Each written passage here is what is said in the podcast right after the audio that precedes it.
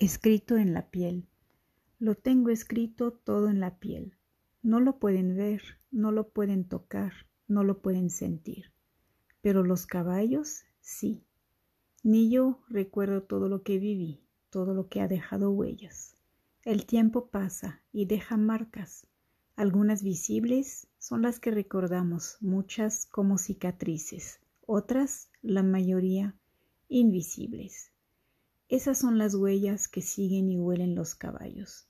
Nos hacen tocar y voltear hacia atrás, hacia el pasado, para darnos la oportunidad de caminar hacia adelante sin culpa, sin remordimientos, sin vergüenza, con solo la ligereza del ser, la presencia del hoy, del yo, del mañana.